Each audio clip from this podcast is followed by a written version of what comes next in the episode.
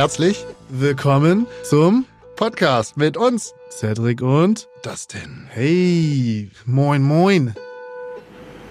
Hatte jetzt jemand eine Platzwunde am Kopf, die recht brutal aussieht, dann wird er sagen, Moment mal, ich habe da Fragen und dann kommt die Kripo und dann braucht man auch keinen Bestatter anrufen, weil dann hat er da erstmal nichts zu suchen.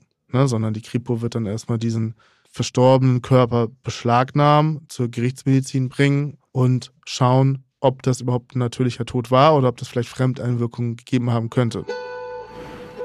Als ich da reingeschaut habe, hat gerade eine Einäscherung stattgefunden. Ich habe auf den Schädel geguckt, halb verbrannt, also halb schon eingeäschert und das hat sich für mich, hat es so ausgesehen wie ein Beckenknochen. Also es war schon richtig krass so dieser Kontrast, ne, zu dem, da lebt jemand und lacht und, und ne, selbst, ob man jetzt dement ist oder nicht, aber es ist ja trotzdem ein sehr lebendiger Mensch vor dir und auf einmal hast du den komplett anderen Aggregatzustand. Wow, ich darf hier stehen. Ich muss nicht dort liegen. Das Leben ist schön. Also der Tod lehrt einen auch, dass die kleinen Dinge wertvoll sind.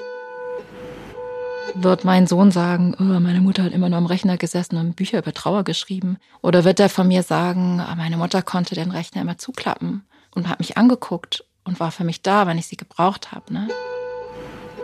Und nicht dem Kind sagen, Oma ist jetzt eingeschlafen. Das ist ein ganz wichtiger Satz, das bitte nicht sagen. Ja, ja und auch nicht so herrichten, als ob Oma gerade noch schlafen würde. Das habe ich auch schon erlebt in der Begleitung, dass Kinder ihre Mütter und Väter oder Geschwister nicht mehr einschlafen lassen wollten, ja, weil sie Sorge hatten mit dem, also je nach Alter, weil das Kind es nicht verstehen konnte, wie dieses Wort jetzt gemeint war. In der Sterbebegleitung könnte ich mir vorstellen, bei vielen Menschen so ein bisschen eine falsche Annahme. Ich gehe nicht zu der Person, um der irgendwas zu geben, zu sagen oder noch mit auf den Weg zu gehen. Das braucht die Person überhaupt gar nicht mehr. Mhm. Hospizarbeit ist, ich gehe dorthin, ich höre zu und ich gucke, was wird gebraucht. Und ganz genau das gebe ich der Person.